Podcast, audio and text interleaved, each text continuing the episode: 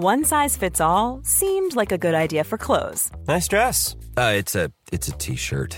Until you tried it on. Same goes for your healthcare. That's why United Healthcare offers a variety of flexible, budget friendly coverage for medical, vision, dental, and more. So, whether you're between jobs, coming off a parent's plan, or even missed open enrollment, you can find the plan that fits you best. Find out more about United Healthcare coverage at uh1.com. That's uh1.com.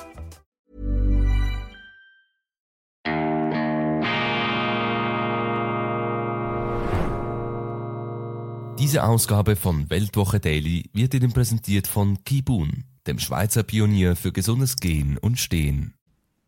Grüezi miteinander, ganz herzlich willkommen und einen wunderschönen guten Morgen, meine sehr verehrten Damen und Herren. Ich begrüße Sie aus dem unerschütterlichen Institut für fortgeschrittene Gegenwartskunde zur internationalen Ausgabe von Weltwoche Daily, die andere Sicht, unabhängig, kritisch gut gelaunt am Freitag, dem 20. Oktober 2000 23. Lassen Sie sich das auf keinen Fall entgehen, wenn Sie die Möglichkeit haben, am 22. November in Zürich zu sein. Die Weltwoche lädt aus Anlass ihres 90.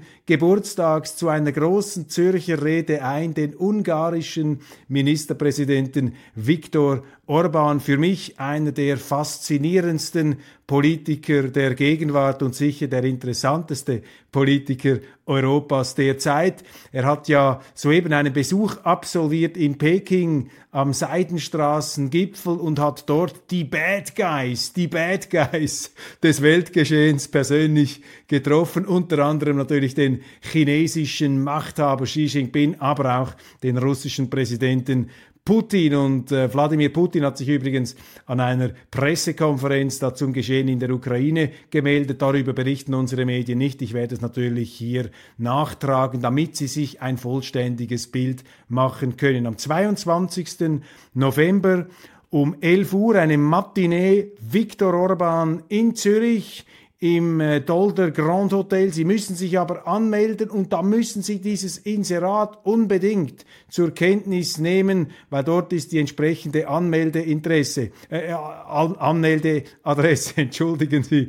Es hat so lange Platz, wie es hat. Die Platzzahl ist selbstverständlich beschränkt. Es kostet ein Ticket 90 Franken. Damit verbunden ist dann aber auch ein Aperitif, etwas zu essen und zu trinken. Ein interessantes Beisammensein im Zeichen der Weltwoche, größte Meinungsvielfalt pro Quadratzentimeter Bodenfläche ist garantiert.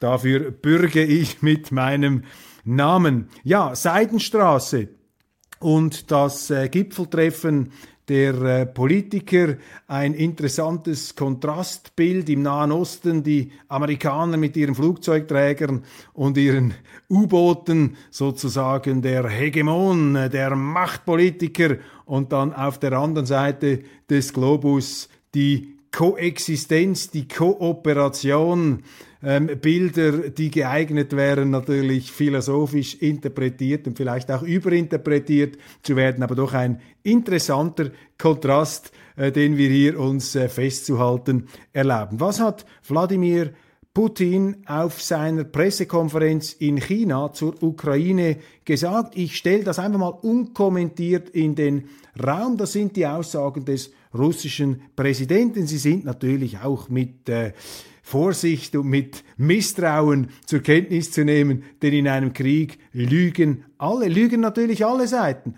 Haben sie Propaganda hüben wie drüben, darum müssen sie sich eben die Propaganda von beiden Seiten anhören, damit sie irgendwo eine Schnittmenge möglicher Wahrscheinlichkeiten ähm, haben. Das Wort Wahrheit würde ich in diesem Zusammenhang nicht in den Mund zu nehmen wagen. Die ATACMS-Lieferungen, also diese Raketenlieferungen, werden die Agonie der Ukraine nur verlängern. Dies ist ein Fehler der USA. Die Lieferungen an die Ukraine seien schädlich, also diese Raketenlieferungen Lieferungen seien schädlich und stellen eine zusätzliche Bedrohung dar, aber die russische Föderation wird in der Lage sein, solche Angriffe abzuwehren, sagt der Präsident.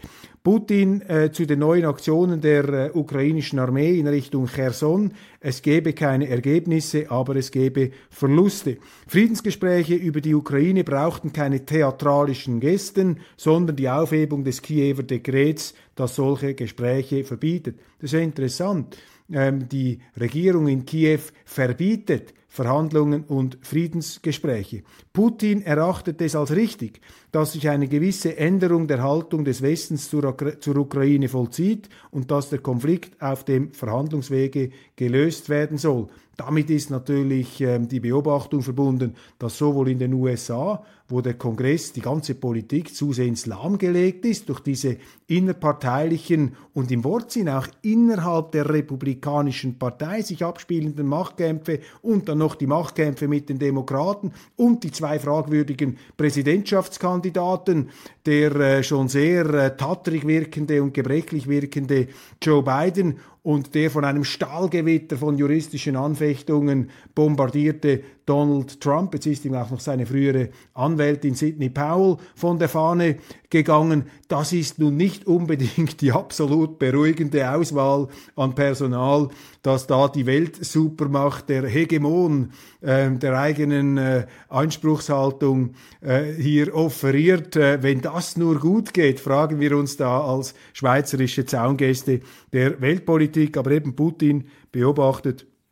dass ähm, hier natürlich äh, die Entschlossenheit äh, der westlichen Mächte, diese Ukraine hier im Krieg zu halten, das lässt nach, in Europa sowieso, aber eben auch in den Vereinigten Staaten. Und deshalb steigen die Chancen, dass dieser Konflikt auf dem Verhandlungswege gelöst wird, was Putin begrüßt. Die Falken natürlich auf der deutschen Seite oder auf der EU-Seite, die sagen, auf keinen Fall verhandeln, weil das würde ja bedeuten, dass diese Gebietsgewinne und die kriegerischen Aktionen beglaubigt würden, also dieser gesinnungspolitische Standpunkt, dieser Entweder-oder-Standpunkt, dieser Dr. Strangelove und Kalter Krieg-Standpunkt, der ist da natürlich überwiegend. Ich glaube allerdings nicht, dass der politische Rückhalt für diese Gesprächsverweigerungs- Position, dass dieser politische Rückhalt besonders stark ist und vor allem wird dieser politische Rückhalt in den nächsten Wochen und Monaten zusehends schwinden. Ich habe in der Schweizer Ausgabe eine Standortbestimmung vorgelegt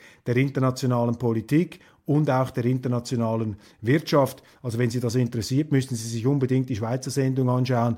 Ähm, dort zeichne ich die aus meiner Sicht wesentlichen Trends auf und die weisen alle in die gleiche Richtung, dass eben eine Rechtsverlagerung im politischen Spektrum stattfindet und dort befinden sich ja dann auch die Kräfte, die eben verhandlungsbereiter sind als die gesinnungsethisch, die gesinnungspolitisch ähm, gepolten und kodierten ähm, Linken.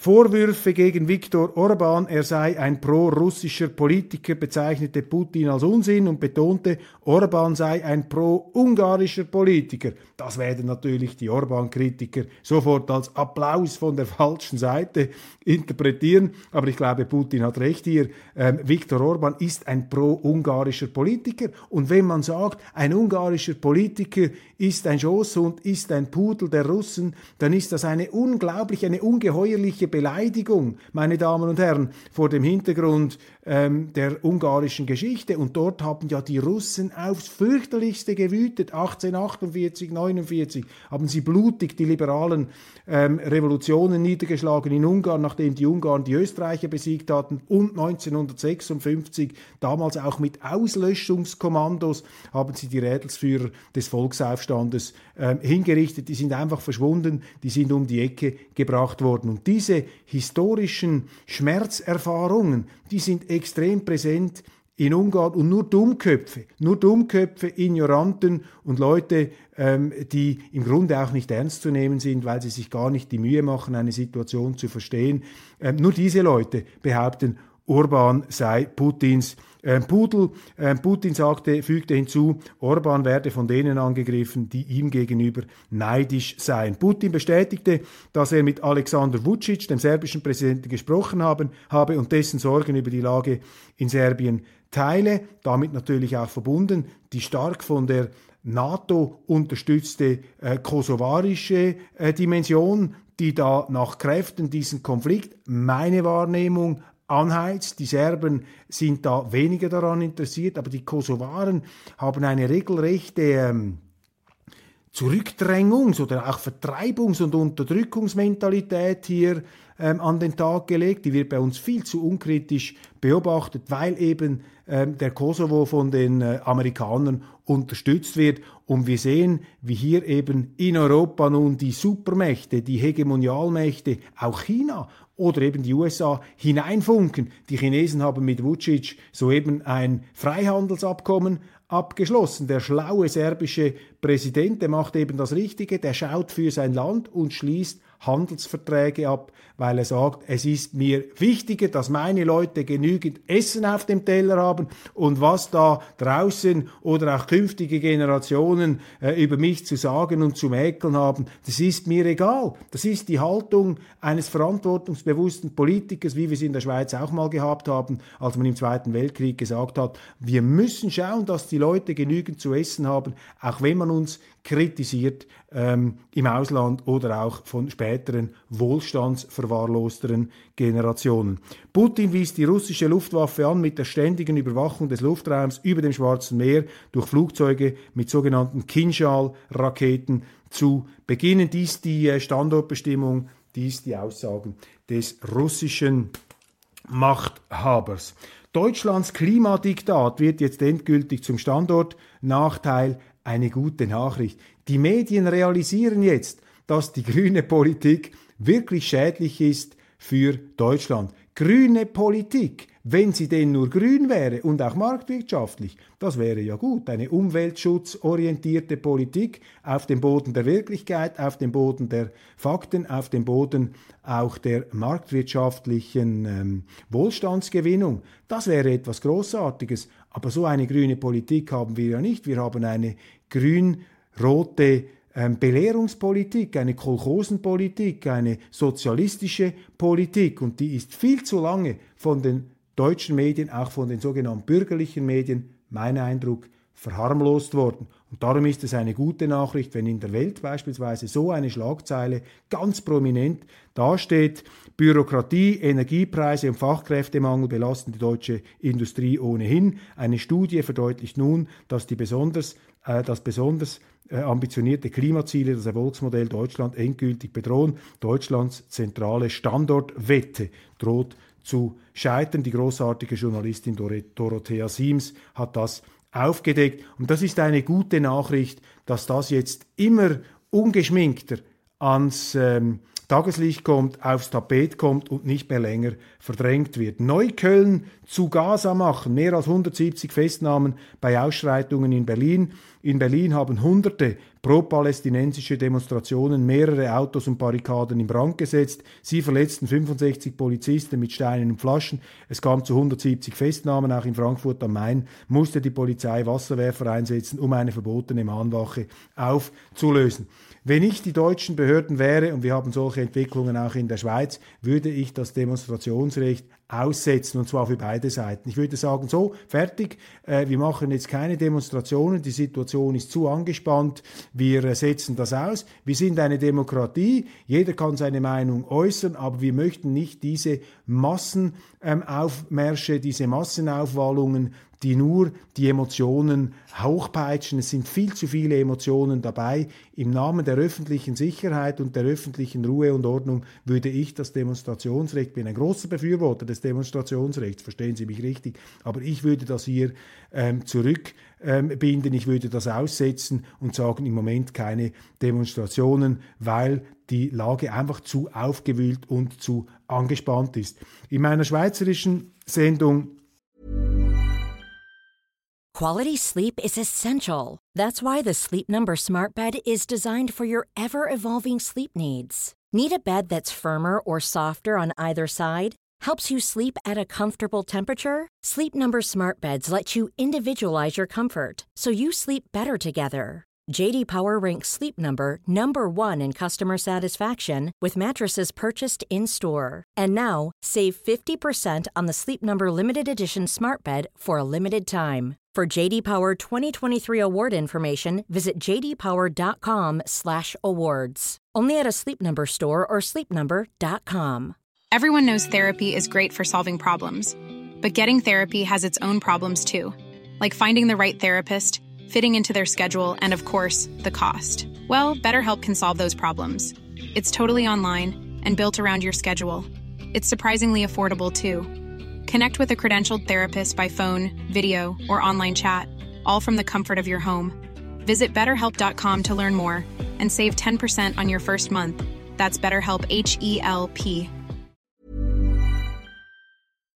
habe ich noch einmal darauf hingewiesen, dass man die Hamas und die Palästinenser auch nicht gleichsetzen kann. Die Hamas ist für mich eine ähm, aus der inneren Dynamik des Islam entstandene ähm, vernichtungsfanatische Islamistenorganisation, sozusagen eine Art islamischen Staat auf palästinensischem Gebiet äh, in äh, Israel. Und diese Hamas folgt ihrer eigenen Vernichtungslogik und ist äh, nicht im Kontext des Nahostkonflikts äh, ähm, eindeutig hier ähm, in Bezug zu sehen. Natürlich gibt's irgendwelche Bezüge, aber mein Eindruck ist, dass eben diese Hamas-Killer, die benutzen die Palästina-Frage, sie benutzen die Palästinenser, um ihre Vernichtungsdoktrin gegen Israel nach vorne zu bringen und den israelischen Staat zu zerstören und die Juden umzubringen, zu vernichten, wo immer sie sind. Das ist ihr Programm. Das ist für mich Hitler mein Kampf.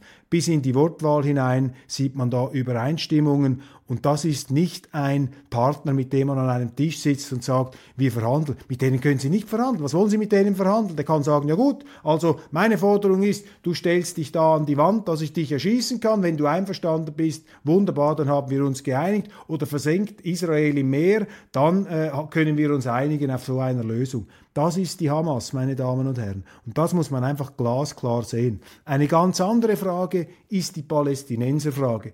Und dort ist es auch erlaubt, ähm, Israel zu kritisieren. Da haben sie auch Fehler gemacht, selbstverständlich. Die illegale Siedlungspolitik in der Westbank, die kann man kritisch sehen. Und das Behandeln der Palästinenser. Aber die Hamas ist für mich nicht das legitime Resultat einer falschen Politik, sondern ein Auswuchs, um es ähm, zurückhaltend zu formulieren, ein krankhafter Auswuchs einer innerislamischen ähm, Polarität beziehungsweise einer Säkularisierungsdynamik. Das ist ein religiöses ähm, Gegenphänomen äh, innerhalb der muslimischen Welt. Ich habe das ausgeführt in der schweizerischen Sendung, ist jetzt alles hier zu verknappt dargestellt. Das ist meine Meinung, das ist meine Sichtweise. Die mag unvollständig und auch nicht korrekt sein, aber ich habe den Auftrag, Ihnen hier ehrlich zu sagen, was ich denke. Und ich bekomme ja auch einige Zuschriften und die sagen mir, ja, du musst jetzt auch dagegen halten, du bringst doch immer die andere Sicht. Ja, die bringe ich Ihnen schon, die andere Sicht. Aber ich bringe Ihnen keinen Unsinn hier in der äh, Sendung und ich äh, versuche mich äh, doch irgendwo ähm, immer an der Realität zu orientieren. Mag sein, dass ich etwas nicht immer richtig richtig einschätze. Selbstverständlich bleiben sie misstrauisch, aber das ist meine Sicht.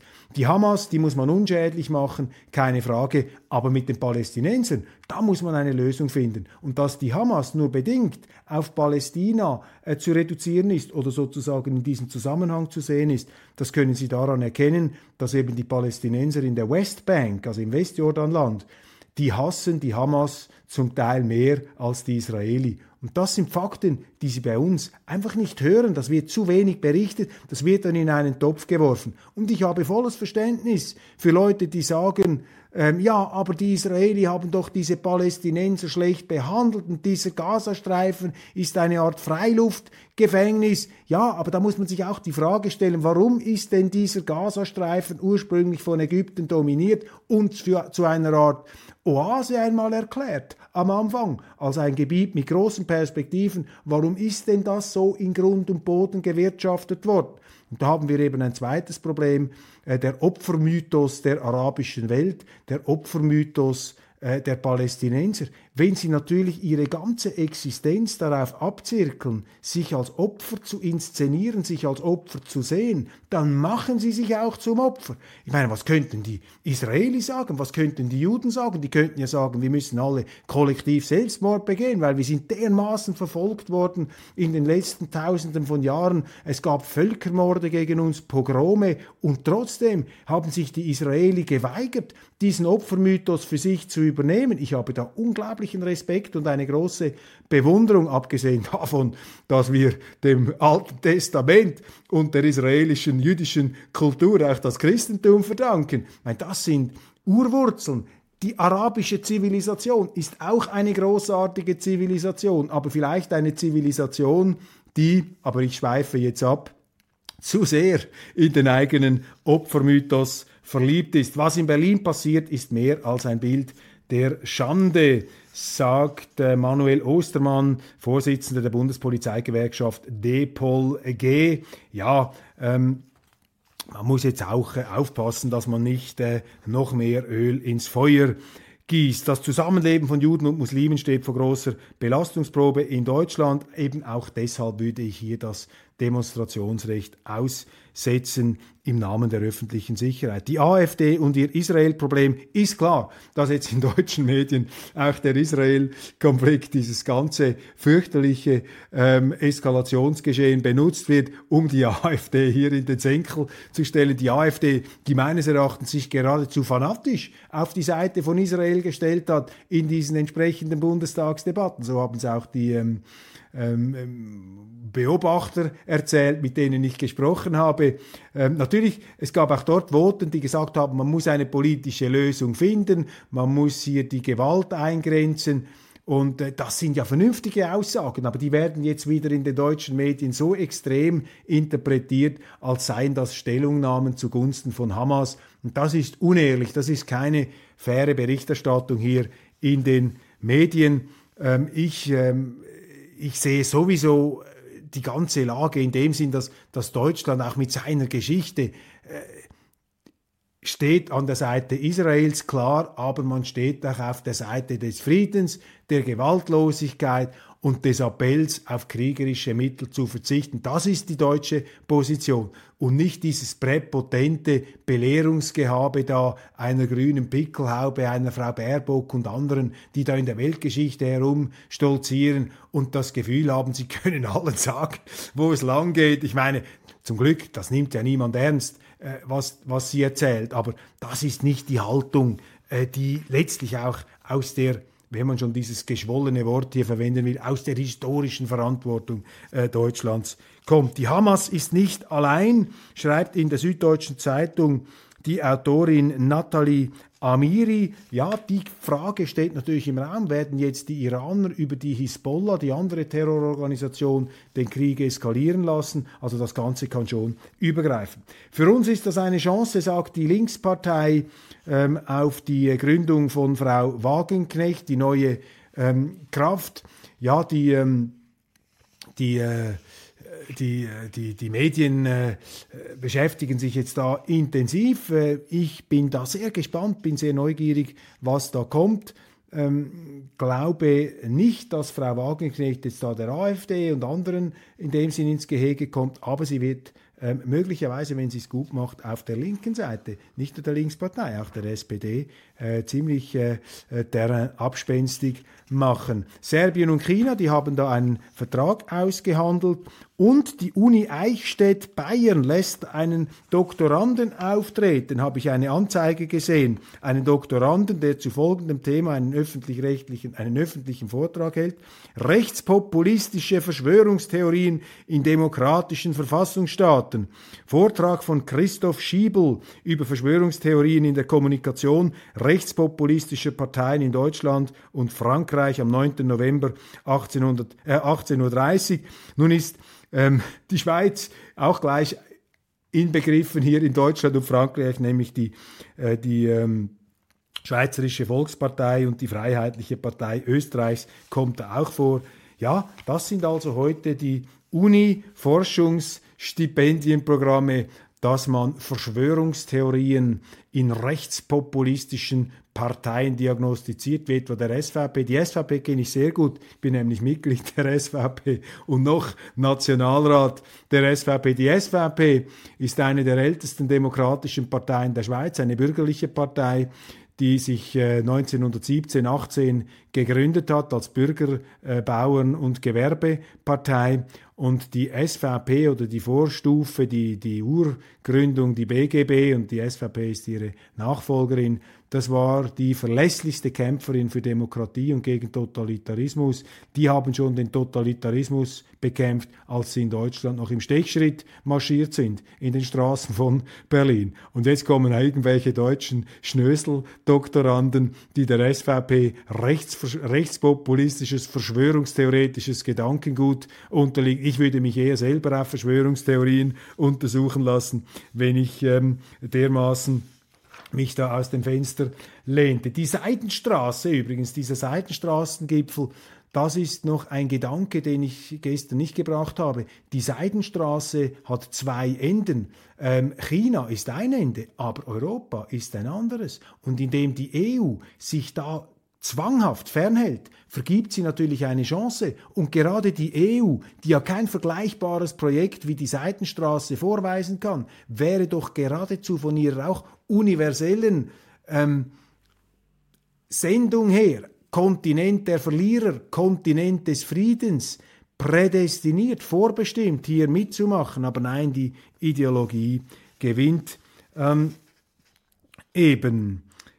Die Medien schonen Wagenknecht, weil sie die Linke killt und der AfD Stimmen wegnimmt. Ich fürchte, dass die AfD sich weiter nach rechts bewegt. Das ist auch die Zuschrift eines äh, Lesers der Weltwoche. Interessante Beobachtung. Wir werden sehen. Lange hat Österreichs schwarz-grüne Koalition über ein Gasheizungsverbot gestritten. Es gilt jetzt nur für Neubauten, doch im Bestand soll sich viel ändern, leider auch Österreich hier mit den Heizungsverboten.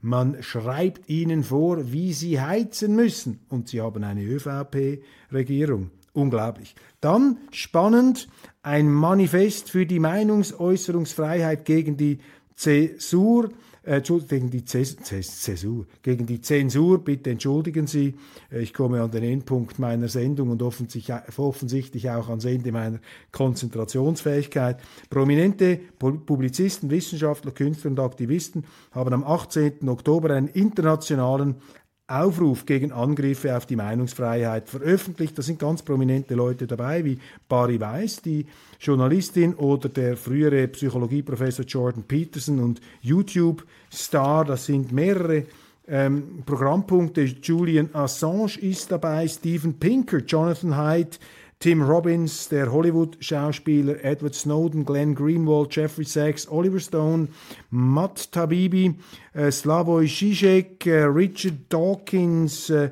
Matt Ridley, ähm, Peter Hitchens, Yanis Varoufakis, also eine illustre Gesellschaft von ähm, faszinierenden Persönlichkeiten. Und ich äh, sympathisiere natürlich mit diesem ähm, Anliegen. Wichtig, dass da die ähm, namhaften kritischen Geister sich zu Wort melden und die Meinungsäußerungsfreiheit verteidigen. Die ist nicht mehr selbstverständlich, die ist nie selbstverständlich und man muss sich immer dafür einsetzen.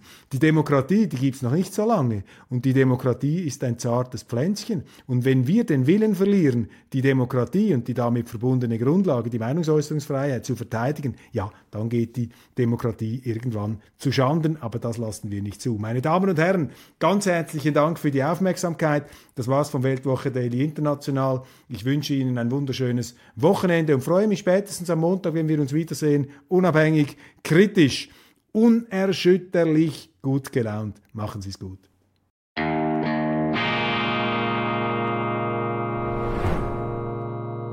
Diese Ausgabe von Weltwoche Daily wird Ihnen präsentiert von Kibun, dem Schweizer Pionier für gesundes Gehen und Stehen.